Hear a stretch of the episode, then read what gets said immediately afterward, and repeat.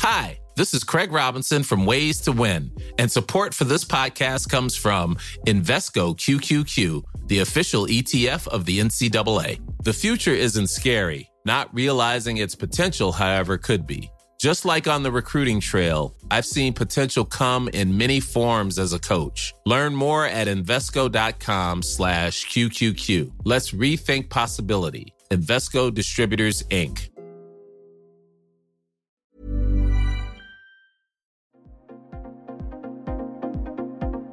Ils sont au cœur de l'actualité ou la décrypte.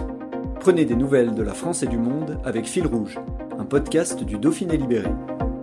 Interrogé samedi 5 mars sur la situation des centrales nucléaires en Ukraine, Bruno Charéron, ingénieur en physique nucléaire et directeur du laboratoire de la CRIRAD, la commission de recherche et d'information indépendante sur la radioactivité installée à Valence, reste prudent et apporte des nouvelles à la fois rassurantes et inquiétantes. Le bombardement vendredi de la centrale de Zaporizhia, qui est tombée dans les mains des Russes, a causé davantage de dégâts. Quant à la centrale de Tchernobyl, de nouvelles mesures n'indiquent pas une diffusion massive de radioactivité. Un reportage de Frédéric Face. En fait, les, bombardements ont quand même touché euh, pas seulement ce bâtiment annexe, mais aussi le réacteur numéro 1 ainsi que la zone de stockage des combustibles irradiés à sec. Alors l'ampleur de ces dégâts n'est pas connue. L'exploitant de la centrale indique qu'il faut aller faire des vérifications qui ne sont pas encore faites apparemment pour le moment. Les informations officielles, c'est qu'il n'y a pas de, apparemment de fuite radioactive, que euh, deux réacteurs finalement fonctionnent sur les six un à pleine puissance et un à puissance réduite. Il a donc été remis en fonctionnement euh, récemment. Donc le fait qu'un réacteur ait été remis en fonctionnement, c'est plutôt une bonne nouvelle. Ça signifie que l'occupant euh, russe a, besoin de cette énergie et que donc il, va veiller, euh, on peut l'imaginer, l'espérer à ce que la centrale fonctionne normalement. Par contre, ce qui est extrêmement préoccupant, évidemment, c'est de voir l'état des, des personnels qui sont très fatigués. Certains ont dû travailler plus de 24 heures d'affilée. Ils ont dû subir des soins à cause du stress lié à l'attaque.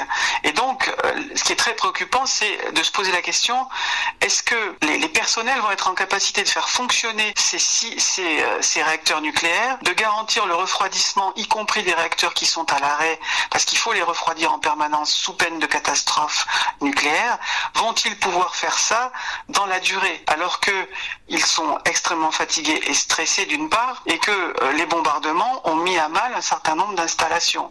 Une interview d'un des dirigeants de la centrale dans le journal Le Monde faisait état du fait que les, les, euh, le bombardement a endommagé une tuyauterie qui permet de faire circuler les liquides radioactifs de la centrale. Il n'y aurait pas de fuite, mais enfin c'est quand même quelque chose de tout à fait anormal. Donc il faut suivre cette situation au jour le jour, même pratiquement euh, heure par heure, parce que on est dans l'incertitude. Et ça c'est vraiment quelque chose qui est, grave, qui est inédit. Le fait qu'une centrale nucléaire soit euh, occupée par des forces euh, militaires et ait été l'objet de bombardements. Ça peut vraiment conduire à quelque chose de catastrophique. Ce n'est pas le cas pour le moment, et tant mieux, mais il faut absolument que la situation de, sûreté de cette centrale redevienne, euh, disons, normale. Et on est samedi 5 mars, à l'heure où on se parle, il est 14h30. Qu'est-ce qu'on sait des autres centrales nucléaires qui existent en Ukraine?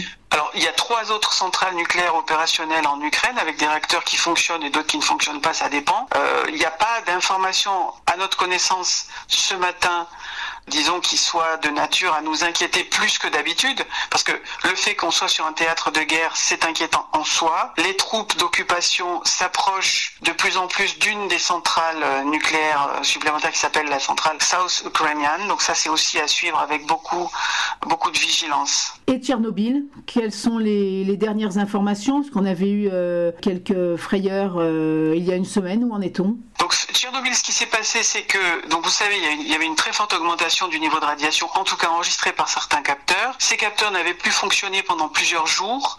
On a eu de nouveau accès à des résultats le 1er mars, qui étaient redevenus à des niveaux équivalents à ceux qu'ils étaient avant, avant disons, l'invasion.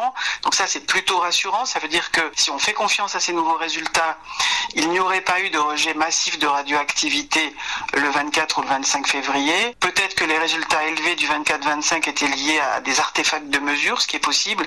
Donc ça, c'est plutôt rassurant. Mais maintenant, il faut être prudent. C'est la même chose que pour Zaporizhia. Est-ce que les troupes d'occupation euh, dans la zone de Tchernobyl maintiennent un état de sûreté des installations Parce qu'à Tchernobyl aussi, il y a des combustibles hautement radioactifs dont il faut maintenir le refroidissement en permanence, etc.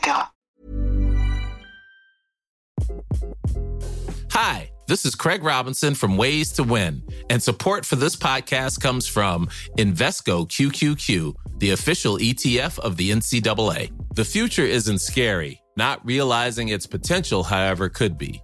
Just like on the recruiting trail, I've seen potential come in many forms as a coach. Learn more at Invesco.com slash QQQ. Let's rethink possibility. Investco Distributors, Inc.